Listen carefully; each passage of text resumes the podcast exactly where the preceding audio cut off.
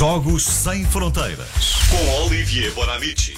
Em estreia esta semana aqui nas 3 da manhã. Olá, bom dia, Olivier. Bom dia, Ana. Bem-vindo. Obrigado. Bom, comece, começou ontem o Campeonato Europeu de Ténis de Mesa, eh, vulgarmente conhecido como ping-pong, podemos dizer. E temos aqui uma série de jogadores que são muito bons, são europeus de, eh, eh, de origem chinesa. E a questão é: porquê é que estas pessoas jogam tão bem ténis de mesa? Eu não vou responder, sabe que normalmente eu faço a pergunta sempre verdade. digo a mesma coisa. Mas primeiro, uh, uh, a questão do ping-pong, não é? Sim. O, o nome. De facto, não sei, tu, tu costumas dizer o quê? Porque Ping-pong. Ping-pong, sim. Normalmente as pessoas dizem ténis de mesa quando é mais a vertente desportiva, não Uhum. é? E ping-pong para o lazer. Mas sabes que prima- o ping-pong tem vários nomes que eu adoro. No início, que era o pom-pom, depois foi o pim-pam, e um que eu adoro é o wif-wafa. Portanto, queres jogar comigo o wif-wafa? Porque é o nome que faz a bola. Bom, Whiff, exatamente, é, exatamente, Whiff, whiff, waff. waff e ping-pong, exatamente.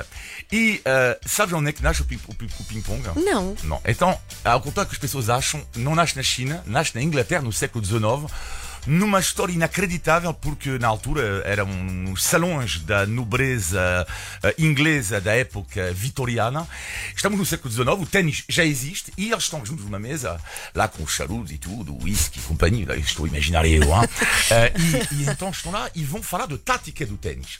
Só quando estás numa sala fechada, não é? O que é que eles vão fazer? Vão pegar nas caixas do charuto, que vão servir de raquetes, Ah! vão pegar numa pilha de livros que serve de rede e para a bola vai ser uma, uma rolha de garrafa de champanhe.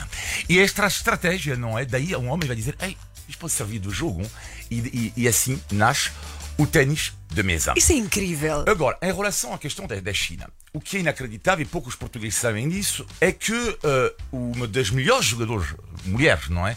Eh, de ténis de mesa chama-se, portuguesa, Fu Yu.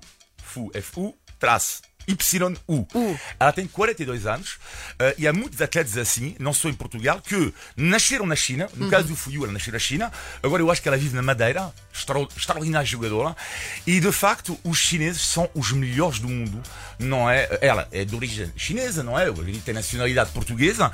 eh, e são os melhores do mundo. E a grande questão é porquê? Porque de facto, vês, os chineses ganham tudo. Os mundiais, tênis de mesa, chineses. Jogos Olímpicos, chineses ganham tudo e porquê? Então, isto é que é incrível, que nasce o ténis de mesa eh, na China, o boom do, do ténis de mesa da China é nos anos 50. Porquê? Porque Mao Tse-tung vai ter esta ideia eh, de eh, dizer, ok, mas o, o, o povo tem que jogar sem sair da fábrica.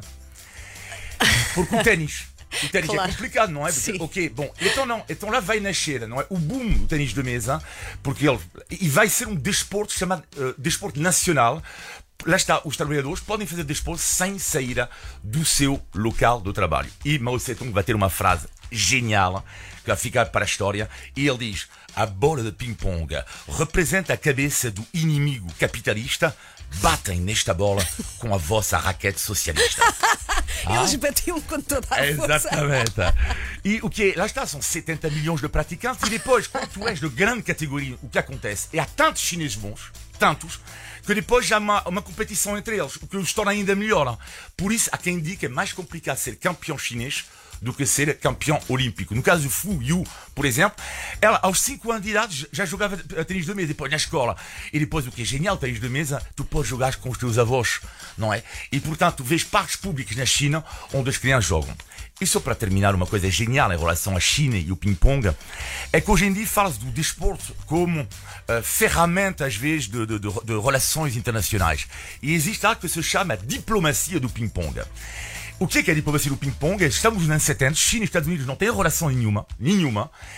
E há um dia, um torneio no Japão, e há um atleta americano que chega atrasado no autocarro, e por causa do autocarro, a relação entre a China e os Estados Unidos vai mudar, porque ele vai entrar no autocarro dos chineses, lá tu imaginas o drama, e ele vai tornar-se amigo, entre aspas, de um atleta chinês. E a partir daí ele vai receber, ele e os atletas americanos, um convite para visitar a China. E tudo assim por causa de, do ping-pong. Sim. A relação entre a China e os Estados Unidos vai mudar. Chama-se a diplomacia do ping-pong. Um ano depois, o presidente Nixon eh, viajou eh, na China. Isso é extraordinário. E digo mais, tenho aqui uma proposta, sendo que o presidente da China se chama Xi Jinping, que muda o nome para Xi Jinping Pong. Cá está a proposta. Não, mas eu sugiro uma coisa. Eu, É é que a Renascença podia eventualmente eh, organizar um jogo entre Xi Jinping e Donald Trump. Assim. Porque queremos viver, viver em paz. Ah, ele trouxe E- e raquetes. então- Isso é magnífico. Dá-me aí. Até, até segunda. Ele trouxe raquetes mesmo e bola. Faz lá o barulho só. Tac, tac, vá. É isto? Faz lá, faz lá. Isso é é Vai lá, assim. vai lá.